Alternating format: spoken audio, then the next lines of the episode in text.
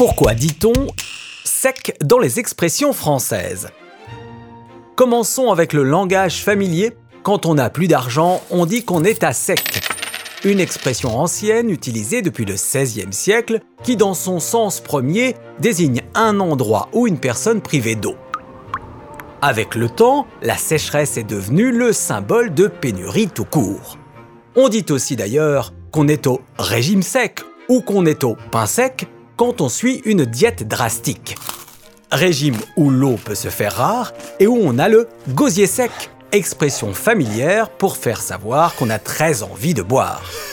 Et dans ce cas, on aura sans doute tendance à boire cul sec, autrement dit, boire son verre d'un trait. Le mot cul dans cette expression désigne le fond du verre que l'on va assécher en buvant tout jusqu'à la dernière goutte. Quand on est au sec, c'est qu'on s'est mis à l'abri de la pluie.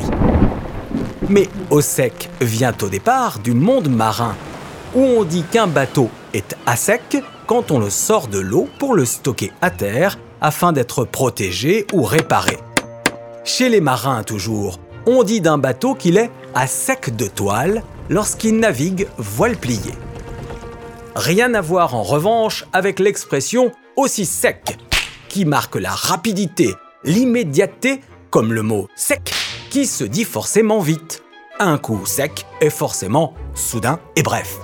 Depuis le 19e siècle, pour évoquer la rapidité, on dit aussi en cinq sec, expression qui vient de l'écarter, un jeu de cartes à la mode à l'époque où si on réussissait cinq coups consécutifs sans en perdre un seul, on gagnait en 5 secs rapidité, efficacité.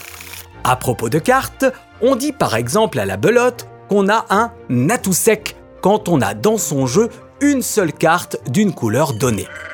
Dans le monde paysan, on dit depuis le 19e siècle de quelqu'un de grand et maigre qu'il est sec comme une trique. La trique était ce gros bâton de marche qui servait aussi à frapper ou assommer les bêtes, voire ses proches.